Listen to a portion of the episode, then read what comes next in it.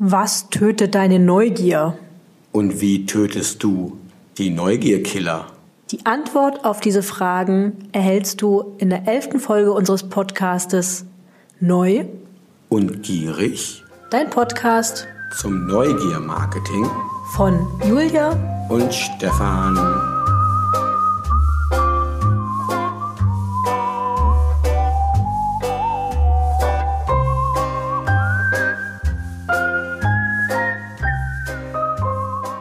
Moin Moin und herzlich willkommen zur elften Folge von Neu und Gierig.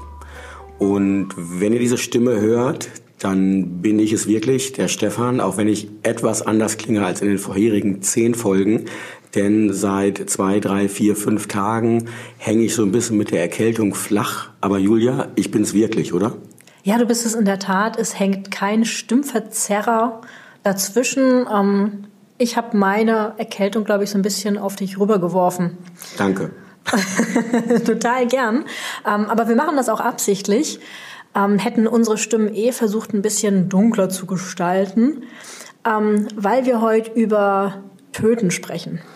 Wir sprechen über Töten, wir sprechen über Killer, wir sprechen über das Ableben von Neugier. Neugier, ganz genau. In der heutigen Folge wollen wir mal zusammenfassen, was wir vor drei Folgen schon besprochen haben. Da hatten wir die Angst als großes Thema. Und in dem Neugierbuch haben wir ein ganzes Kapitel nur über einzelne Verhaltensmomente von Gästen oder von Kunden, wie Neugier getötet wird. Und da ist Angst ein Teil davon, aber wir haben insgesamt vier große Bereiche der Neugierkiller. Ne? Ganz genau, vier große Bereiche. Ähm, was aber viel wichtiger ist heute für den Podcast ist, wie können wir unsererseits wieder diese Neugierkiller bekämpfen?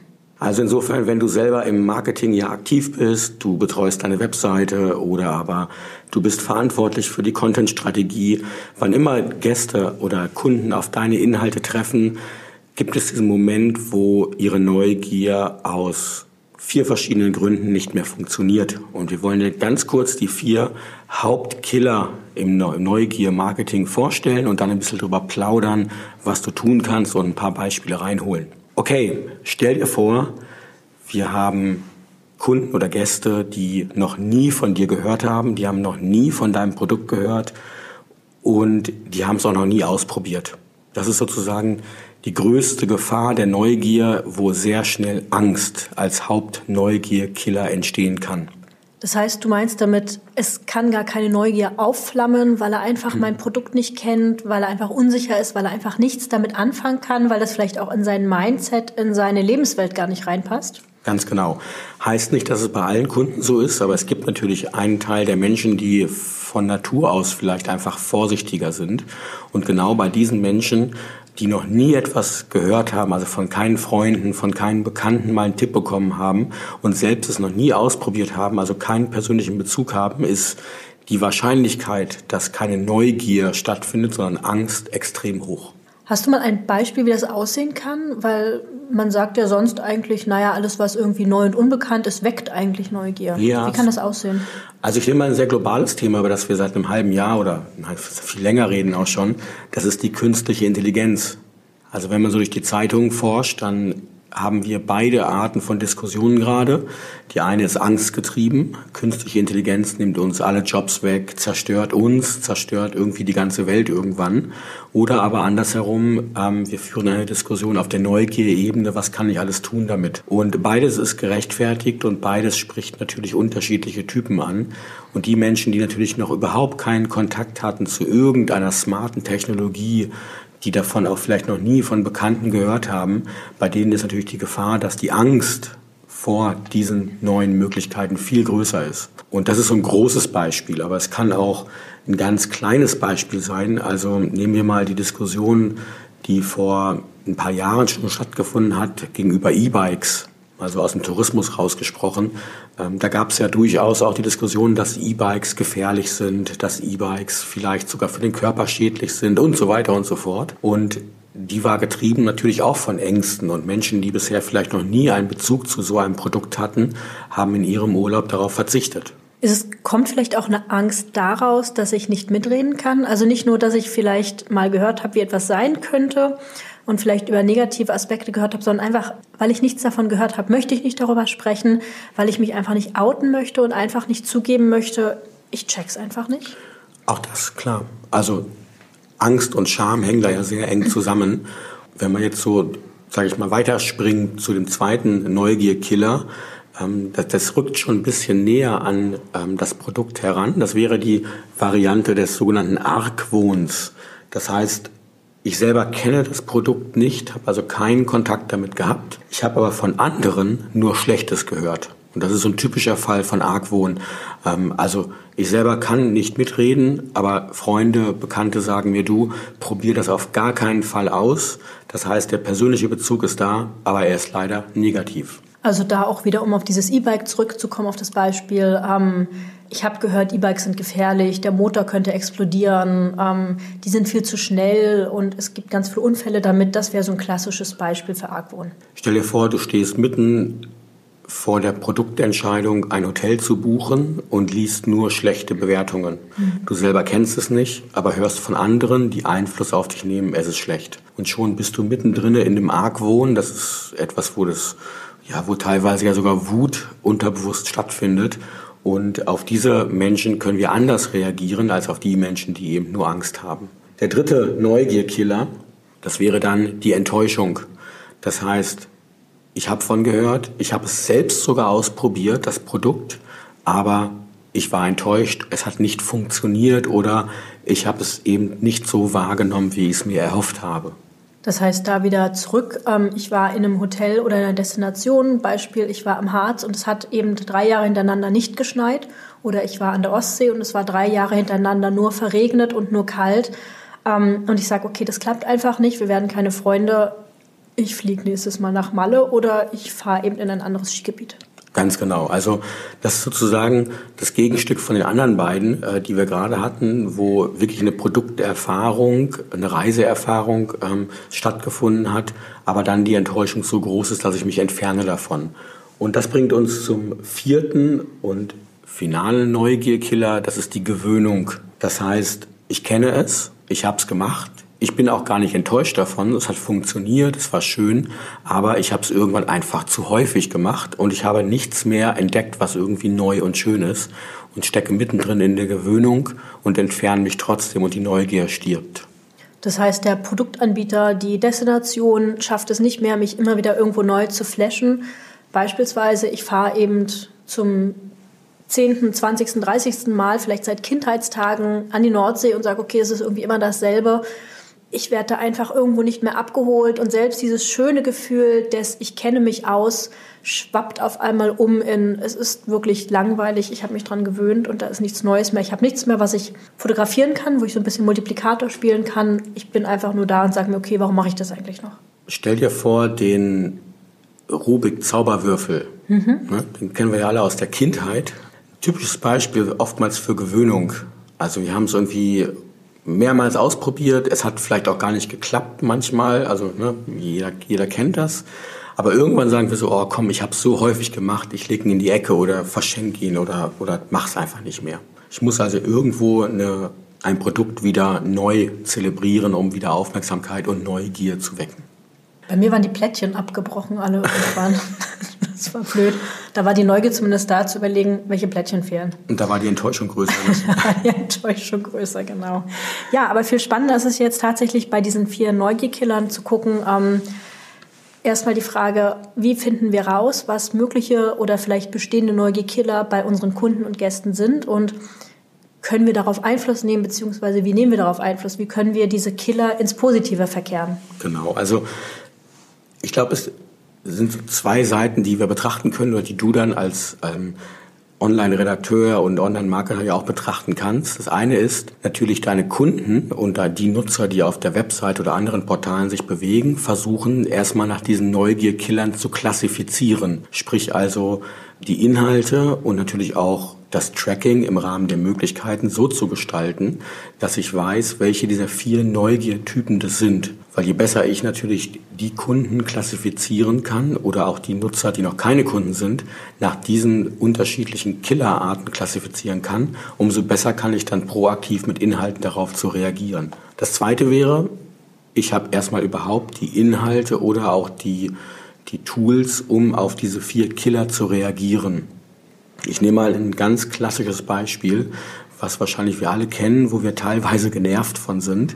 Das sind diese berühmten Exit Intent Layers. Also sprich diese kleinen Pop-ups, die kommen, wenn ich zum Beispiel in einem Warenkorb bin und ich die Buchung abbrechen möchte, dann ploppt der kleine Layer auf und sagt mir, du, stopp, geh noch nicht, ich möchte dir helfen, ähm, ruf mich an oder aber wie kann ich dir helfen, dass du die Buchung beendest.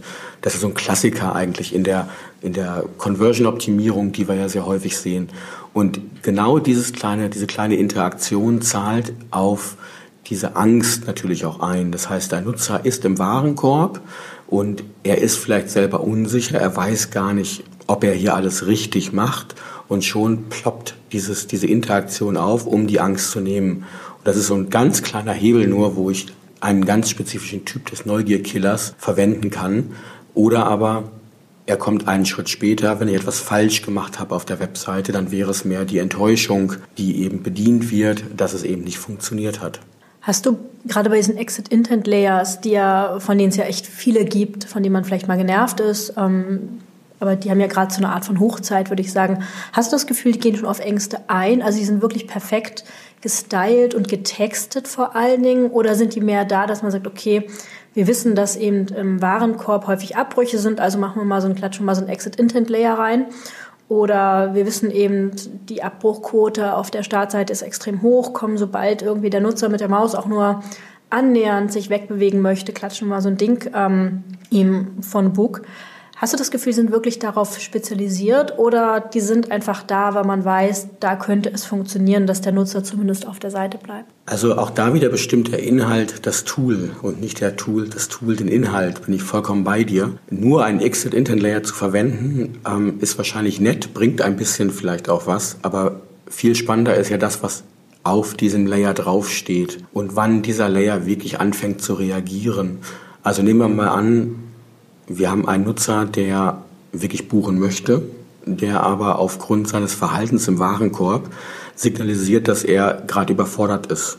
Also das könnte sein, dass die Ladezeit ähm, bzw. die Aufenthaltszeit auf der Seite, ohne dass er irgendwas tut, außerordentlich lang ist, obwohl ich eben weiß, normalerweise müsste er nach ein paar Sekunden einfach weiterklicken. Oder aber aufgrund von Ereignissen auf der Seite stelle ich fest, dass sein Klickverhalten nicht dem entspricht, äh, entspricht, was eben normal wäre, um in den nächsten Warenkorbschritt zu kommen. Und das wäre zum Beispiel so ein Signal, wo man merkt, hey, der ist überfordert. Jetzt ploppt ein Layer auf, wo auch wirklich innen drin ist oder auf dem Layer steht, hey, können wir dir helfen?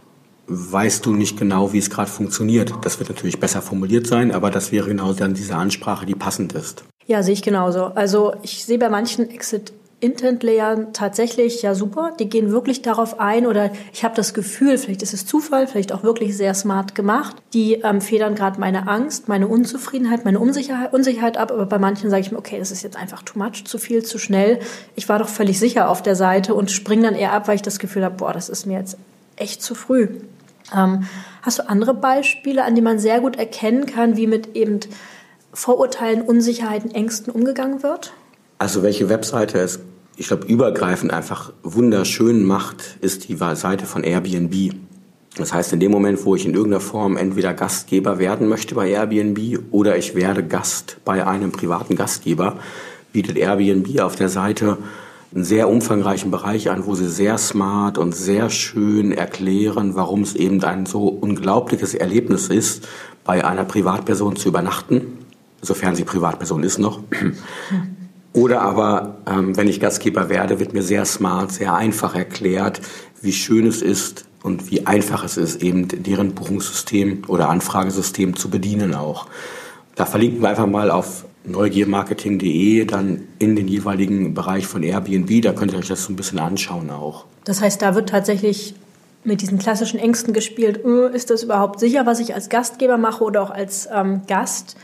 Ist das wirklich so cool, ähm, wie man das immer hört? Um, wird da aktiv, werden da aktiv solche Ängste auch angesprochen oder ist es eher der andere Weg, dass man subtil eben diese Ängste auch abfedert, indem man eben sehr gutes Wording und sehr gute Bildsprache nutzt, um eben diese klassischen Ängste oder diese klassischen Vorurteile, die ich gegen Airbnb habe, eben abfedere und dann eben das Vertrauen zurückgewinne? Ja, also bei Airbnb, so wie ich es jetzt bisher gesehen habe, ähm, machen Sie es eher subtil. Also Sie drehen es ja um. Sie sagen nicht, oh, ähm, schön, dass du da bist und deine Vorurteile gegen Airbnb hast, sondern Sie erklären es eben auf einer sehr empathisch und sehr sensitiven Ebene, wo ich das Gefühl habe, wow, also das ist alles so eine schöne, heile Kuschelwelt dahinter und wir sind alles eine große Familie. Und ähm, das heißt, in dem Moment merkt man wirklich, da ist die Basis für wirklich die Neugier, was kommt danach gelegt, weil einfach diese Angst gekillt ist und ich dann eben wirklich wieder mit smartem, mit spannendem Content spielen kann. Genau. Sprechen wir nochmal über diesen anderen Bereich, also wo wir so auf der Ebene der Gewöhnung sind. Das ist ja eigentlich so der, ja, der gefährlichste Bereich, wenn ich einen sehr hohen Anteil an Stammgästen habe, einen sehr hohen Anteil an Kunden, die eigentlich seit 10, 15 Jahren mit mir als Unternehmen agieren. Da ist ja die Gefahr einer Gewöhnung extrem hoch, oder? Ja, definitiv. Also ähm, ich glaube, gerade wenn ich das Gefühl habe, ich kenne das alles schon, ähm, ich bin selbst nicht mehr geflasht. Und was ich vorhin schon meinte, wir wollen ja gerade von den Begeisterten, wir hatten das letzte Mal darüber gesprochen, was machen wir mit diesen Menschen, die wirklich begeistert sind von unserem Produkt, von unserer Marke. Da wollen wir, dass die über uns sprechen, dass die ähm, immer wieder Fotos von uns posten, Videos machen, dass die zum Multiplikator werden. Wenn die das Gefühl haben, das Foto, was sie heute machen, haben sie vor zehn Jahren schon gemacht, dann machen die keine Fotos mehr. Es sei denn, die sind wirklich so angehalten oder so inspiriert, dass sie immer wieder an neue Ecken gehen und immer wieder neue, neue Inspiration und neue Neugier geweckt bekommen. Hast du ein Beispiel, wie man irgendwie neue Blickwinkel schaffen kann, wie man Gewöhnung bei Gästen vielleicht auch in, in klassischen Kanälen vermeiden kann? Ähm, das ist, glaube ich, wirklich mal in die kreative ähm, Gast- oder Kundensicht zu gehen, diese klassischen Takeovers. Das heißt, ich ähm, hole mir Menschen, die viel fotografieren, die einen guten Blick für Details haben, für eben diese Off-the-Tracks-Bilder und lasse die einfach mal meinen Instagram-Account ähm, füllen oder die einfach mal Content erzeugen, weil dann einfach nochmal Blickwinkel entstehen, die ich vielleicht als Marketer gar nicht mehr habe und lasse die einfach mal für meine Stammgäste Dinge fotografieren. Hat eben den Vorteil, die werden zu hoher Wahrscheinlichkeit ganz neue Bilder sehen, ganz neue Ecken erkunden. Aber die werden auch Sachen erkunden, die der Stammgast wiedererkennt und sagt, Mensch, ja, stimmt, das habe ich auch schon mal gesehen. Ist mir gar nicht so, ich habe das gar nicht so bewusst wahrgenommen.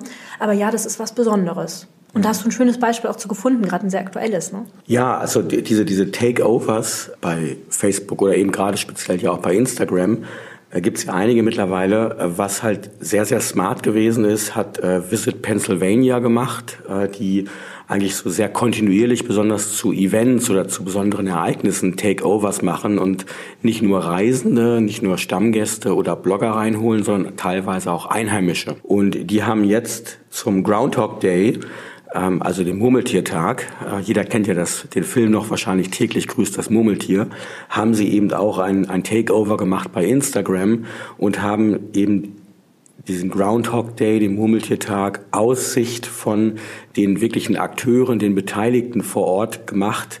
Und äh, das Murmeltier und natürlich das ganze Event hat da eine echt klasse andere Format bekommen. Also wer da Bock hat, äh, sich die Bilder nochmal anzuschauen bei Instagram. Auch da haben wir den Link mit im Blogartikel mit drin. Okay, bleiben wir bei der Gewöhnung nochmal kurz. Ähm, diese Takeovers sind cool, das ist so ein bisschen Snack-Neugier, also ich nehme das so mit und äh, bin so ein bisschen aufgeweckt wieder. Cool wäre es ja auch, wir hätten Ideen, wo ich sage, als Gast kann ich mal meine Region, also aus touristischer Sicht jetzt, oder ich kann das gesamte Produkt auf eine völlig andere Art erleben mal. Hast du da ein Beispiel oder eine Idee, wie sowas aussehen kann? Ja, also ähm, wenn wir Oft reden wir bei diesem Mitgestalten ja von Content einfach nur Content Creation durch den Gast. Ja, der macht auch Fotos und darf auf unserer Website erscheinen durch den Takeover. Das ist nett. Aber wie du schon sagst, ist eben sehr snackig, sehr schnell und es sind eben nur Bilder. Ich glaube, gerade Gäste, die eben sehr eng an mich gebunden sind, aber wo eben die Gefahr der Gewöhnung ist, Da ist es sogar spannend, wenn die selbst die Region mitentwickeln können, wenn die selbst das Produkt, ob nun eben das Produkt oder die Region, ähm, wenn die selbst irgendwo ihren Fingerabdruck oder ihr, ihr, ihr sich selbst ein bisschen hinterlassen können und hat Graubünden, wie so häufig, eine sehr schöne ähm, Aktion ähm, ins Leben gerufen, ähm, wo Gäste selbst was entwickeln. Erzähl mal ein bisschen. Ja, das war eine Aktion, die haben sie letztes Jahr gemacht. Ähm, Im Juni 2017 ist es gewesen, im Sommer. Und die nennt sich Build and Bike. Und sie haben dort Stammgäste und Reisende eingeladen, vor Ort die, ähm, die Radwege und die Radtouren, die so durch die, die Wälder gehen, selber auch mitzugestalten, sprich zu reparieren und besser auszubauen. Das heißt, du wurdest wirklich für ein, zwei Wochen zum Bauarbeiter, konntest dafür kostenfrei übernachten, hast aber dann als Gast eben deine eigenen Wege und deine eigenen Fahrradwege so mitgestaltet, dass du sie dann beim nächsten Urlaub oder eben dann auch in dem gleichen Sommer selber mit befahren konntest. Und ich finde es ein super cooles Beispiel, unabhängig jetzt mal davon, wie sie das steuerlich gemacht haben, ob das nun Praktikanten gewesen sind oder dergleichen das mal außen vor, aber es ist ein tolles Beispiel, wie eben Stammgäste wirklich bei der Gestaltung vor Ort und der Gestaltung eines Produktes mit eingebunden werden. Ein anderes Beispiel, was mir noch eingefallen ist, kommt jetzt in dem Fall aus Deutschland, vom Mittelrhein, vom Schloss Rheinfels. Die haben dort vor, ich glaube, zehn Jahren schon ihre Gäste beteiligt in Form von Vorzugsaktien, also wo Gäste selber ähm, bei dem Kauf des Hotels beteiligt gewesen sind und echte Anteile erworben haben, um dann für den Ausbau im Wellnessbereich und im gesamten Komplex des Hotels ähm, ihren Anteil zu leisten, den sie dann natürlich immer wieder, wenn sie wiederkommen, mit abwohnen können, beziehungsweise dann auch mit ähm, erproben können. Und ich glaube, das sind so Konzepte, wo man auf dieser hohen Ebene der Stammkunden eben wirklich die Gewöhnung sehr gut vermeiden kann. Ja, sehe ich auch so. Ähm, spannend eben auch die unterschiedlichen Herangehensweisen. Ne? Das, was die Burg Rheinfels gemacht hat, ist ja einfach nur, ich gebe Geld, damit der Ort, an dem ich Urlaub mache, einfach schöner wird und darf dann dafür auch wohnen. Das heißt, ich werte so, ich fühle mich ein bisschen wertvoller, wenn ich da wohne, vielleicht sogar. Die Sache mit Graubünden finde ich so spannend, weil die Art meines Urlaubes nochmal ein ganz anderer wird. Also auf einmal mache ich eine ganz andere Art von Urlaub. Ich war 20, 30 Mal dort und jetzt habe ich ganz neues Erlebnis und werde wahrscheinlich auch die Region nochmal ganz anders entdecken wie es ja auch viele Unternehmen machen, ich kann einfach auch Geld spenden und kriege dann irgendwo eine kleine Plakette, die dann irgendwo offensichtlich hängt. Das ist, glaube ich, total nett, aber macht eben das Erlebnis noch nicht anders, außer dass ich sagen kann, guck mal, hier hängt mein Name irgendwo. So ein Takeover finde ich schön, auch gerade wenn es von Menschen ist, die in der Region leben, dass die sich auch wieder mehr identifizieren damit.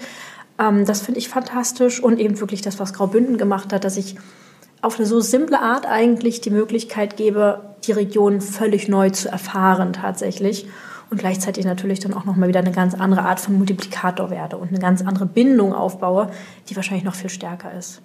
Okay, also bleibt unterm Strich für dich im Online-Marketing und natürlich auch im klassischen Marketing diese vier Neugier-Killer, die wir mal so benannt haben, die du eben im Blogartikel ja auch findest nochmal, mal zu überlegen, wie kannst du die passenden Inhalte dafür bereitstellen, wie kannst du passende Kampagnen dafür kreieren und wie kannst du Nutzer und Kunden so danach klassifizieren, dass du ein Gefühl dafür bekommst, wie viele diesen Neugier-Killern wirklich erlegen sind. Ich würde vorschlagen, wir kommen zum zweiten Teil des Podcasts, wo wir wieder ein bisschen drüber sprechen, was uns die Woche neugierig gemacht hat und welche Blogartikel oder auch anderen Inhalte wir so gefunden haben. Ne? Da gab es diese Woche auch wieder eine ganze Menge ähm, sehr vieler spannender Dinge wirklich. Also wirklich mal eine Sache, die besonders spannend war. Da muss ich zugeben, es ist ein bisschen an mir vorbeigegangen. Ich habe das zwar so bei Facebook durchlaufen sehen, ähm, aber irgendwie habe ich es gar nicht so wahrgenommen. Erst als wir darüber gesprochen hatten, habe ich gesagt, ja, okay, ist ja doch ganz witzig, habe ich gar nicht so gecheckt irgendwie. Ja, und äh, du weißt wahrscheinlich, wovon wir reden jetzt schon, wenn wir das Stichwort sagen, Elon Musk und Starman. Das heißt, wir haben Anfang der Woche erlebt, wie eine Rakete ins All geschossen wurde, die größte und schwerste Rakete irgendwie so ist es gewesen. Und Warum fanden wir es spannend? Ähm, weil es natürlich ein tolles Beispiel ist, wie du neugierig machen kannst auf ein Produkt. Und das Ganze in zweierlei Hinsicht. Auf der einen Seite, dass eben dieser Raketenstart live bei YouTube übertragen wurde. Allein da waren schon mehrere Millionen Nutzer, die zugeschaut haben. Das war also dieser erste klassische Neugiermoment, ein Live-Event. Aber was dann besonders cool gewesen ist, dass Elon Musk im wahrsten Sinne des Wortes einen zweiten Zünder der Neugier gesetzt hat, indem er eben als die Rakete im All gewesen ist, ja einen Tesla mit hochfahren lassen und ins Orbit geschossen hat und auf einmal Live-Bilder zu sehen gewesen sind aus dem All von diesem Tesla, indem er einen, einen Menschen reingesetzt hat, also eine Puppe vielmehr und ja, das einfach so cool aussah, also Bilder kreiert wurden, wo du da diesen, diesen, diese Puppe, wie sie locker mit ihrem, ähm, ja, mit ihrem Ellenbogen aus dem Fenster gelehnt, dann so auf die Erde schaut und viele, viele kleine Details er in einem Tesla auch eingebaut hat. Also da wird sich jeder Douglas Adams Fan ähm, beziehungsweise jeder Technik-Nerd wirklich wiederfinden und allein dieses, dieser Live-View bei YouTube hat mittlerweile schon knapp 13 Millionen Aufrufe gehabt. Also ein cooles Beispiel, wie man natürlich da Neugier inszenieren kann, indem ich einfach eine echte Dissonanz schaffe. Ne? Ja, ähm, lohnt sich auf jeden Fall, sich das wirklich mal anzuschauen. Ähm, sehr, sehr geile Aktion. Was haben wir noch gehabt? Ähm, ich habe einen spannenden Artikel gelesen darüber, dass ähm, Alexa, ja, wir sprechen schon wieder über unseren Sprachassistenten Alexa, eine eigene Meinung bekommen soll. Ähm, verlinken wir auch wieder. Ganz kurz zusammengefasst sagt dieser Artikel sehr viel Spannendes, aber ganz kurz zusammengefasst geht es darum, die kriegt eine eigene Meinung. Warum? Ähm, bisher ist es ja immer so, künstliche Intelligenz oder Sprachassistenten hören sich an oder schauen sich an, wie mein Nutzerverhalten ist und schlagen mir auf Basis meines Nutzerverhaltens die besten Dinge vor. Das ist soweit so gut. Jetzt geht man aber mit Alexa einen Schritt weiter und sagt, naja, das macht alles nicht mehr neugierig, das ist alles nicht spannend, weil es ja nur das ist, was ich eh mag, sondern wenn ich mit jemandem spreche, möchte ich ja auch mal, beispielsweise, ich frage einen Freund nach dem besten Hotel in Hamburg. Dann möchte ich nicht das bekommen, was ich immer schon habe, sondern vielleicht mal was Neues gezeigt bekommen. Oder wenn ich in New York ein tolles Restaurant suche, möchte ich eben mal neue Erfahrungen machen und frage deshalb eben mal verschiedene Menschen und lass mir eben deren Meinung einfach mal schildern. Und das kann ja bisher eben ein Sprachassistent nicht, weil der immer nur guckt, was habe ich bisher gut gefunden, was habe ich bisher gekauft und schlägt mir daraufhin was vor. Und jetzt hat man gesagt, okay, cooler ist es doch, wenn man tatsächlich Alexa mal eine eigene Meinung gibt. Die kann selbst mal sagen, was sie denkt und das kann eben auch mal komplett konträr zu meiner Meinung sein. Natürlich steckt da auch viel künstliche Intelligenz dahinter. Ich bin super gespannt, wie sich das dann auch tatsächlich zeigt. Ich denke aber tatsächlich, dass das viel Neugier wecken wird, weil man viel mehr noch auf einmal anfangen wird, mit Alexa und Co. zu interagieren, weil man wissen möchte, was in Anführungszeichen denkt sie, was meint sie. Also natürlich kann man ein Beispiel, das in dem Artikel drin ist, da geht es eben darum, dass man Alexa fragt, was ist dein Lieblingsbier? Und sie sagt, glaube ich, Budweiser. Ähm, das ist jetzt ganz witzig, aber wir wissen alle, Alexa kann jetzt nicht trinken, noch nicht. Ähm, und ich denke mir, okay, das ist gerade mal nett, aber ähm, natürlich wissen wir, sie kann Dinge nicht schmecken oder nicht erleben und trotzdem wird es irgendwann mal Gründe geben, warum sie mir was vorschlägt und das kann auch nochmal spannend sein in der Urlaubsplanung, in der Kaufentscheidung einfach, wenn ich Abgesehen davon, dass ich natürlich auch mal meine Freunde und Familie fragen kann, auch mal Alexa eben nach ganz anderen Meinungen fragen kann. Ich bin gespannt, wie sich das auswirkt, was dabei rauskommt und wie intuitiv wir dann auch mit Alexas Meinung umgehen und ob wir immer mit dieser Meinung auch klarkommen oder ob es uns nicht vielleicht sogar überfordern wird, dass sie ihre eigene Meinung hat. Vielleicht wollen wir das auch gar nicht. Gut, dann haben wir zum Abschluss noch zwei, drei Lesetipps, die wir dir mitgeben wollen. Wir haben einmal zwei Artikel und einen Podcast-Tipp. Der erste Artikel ist äh, von Felix Beilharz und zwar veröffentlicht auf dem Right Magazin. Und zwar schreibt er über neun Social Media Strategien, Taktiken, Techniken und Methoden für dein Marketing. Das Ganze ist im Rahmen dieses Right Cups, also wo ja unterschiedliche Artikel eingereicht wurden ähm, für den besten Content-Artikel, der geschrieben wurde, oder besten Content-Marketing-Artikel. Lies mal den Artikel, er lohnt sich wirklich, weil Felix ganz spannend wirklich neuen Strategien oder eigentlich sind es eher Taktiken und Methoden, Strategien ein bisschen weniger, aber neun ganz spannende Taktiken beschrieben hat, ähm, wie du für dein Marketing, speziell in den Kanälen Facebook, Instagram und Co. wirklich nochmal neue Akzente setzen kannst. Zweiter Tipp kommt von Conversion Kraft. Da wurde Anfang der Woche auch ein neues E-Book veröffentlicht, und zwar die E-Commerce Design Trend Reports. Auch das lohnt es sich mal reinzugucken, mal runterzuladen. Also wenn du dich in irgendeiner Form mit Design oder aber so mit Mikrointeraktionen beschäftigst, sind sehr gut zusammengefasst, was da gerade so State of the Art ist. Und zum Abschluss haben wir noch einen Podcast-Tipp. Und zwar gibt es einen neuen Podcast zum Thema Content Marketing, den wir dir sehr ans Herz legen können, wenn du dich für das Thema interessierst. Und zwar von dem Olaf Kopp, den man ja von Aufgesang äh, gut kennt, und Gidon Wagner. Die beiden wiederum über Termfrequenz das Thema Content Marketing in ihrem neuen Podcast Content Kompass ja, sich voll zu Herzen nehmen, voll in Fokus setzen und jetzt gerade die Folge mit der Kerstin Hoffmann veröffentlicht haben. Also Hörtipp, da mal reinzuklicken. Zum Abschluss noch ein kleiner Hinweis von mir. Ähm, ihr habt sicher alle mitbekommen, gerade die SEOs unter euch, ähm, ist auch nichts Neues, aber ich wollte es einfach nochmal der Vollständigkeit halber sagen. Die Search-Konsole wurde ja neu gemacht. Ähm, da gab es jetzt ganz viele E-Mails, die rumgingen und alle sprechen drüber. War bisher so ein bisschen eine Rollout-Phase. Seit dieser Woche, glaube ich, hat jeder den Zugriff auf die neue Search-Konsole, also das Tool neben Analytics, mit dem ihr gucken könnt, wie eure Website bei Google dasteht, ähm, wie gut die performt, geht für mich immer stärker in die Richtung wirklich eines guten Monitoring-Tools. Ähm, macht vielleicht noch eine, keine Konkurrenz zu anderen ähm, Monitoring-Tools, aber ist schon sehr, sehr, sehr cool. Nicht wundern, sind noch nicht alle Daten in der neuen Ansicht drin. Ähm, ich bin ziemlich begeistert, fuchs mich da gerade so ein bisschen ein. Ähm, schaut einfach mal rein. Wer die Search Console noch gar nicht genutzt hat, sagt Bescheid, dann gucken wir gerne gemeinsam rein. Ansonsten echt mein Appell, nicht erst jetzt mit dem neuen Rollout, mit dem neuen Update, aber nutzt das Ding wirklich. Das ist wirklich sinnvoll. Super, wunderbar. Okay, ich gehe jetzt einen Tee trinken und hoffe, dass nächste Woche meine Stimme wieder besser ist. Und wir wünschen dir ein tolles Wochenende und hören uns. Ganz genau. Vielen Dank fürs Zuhören und ciao. Ciao.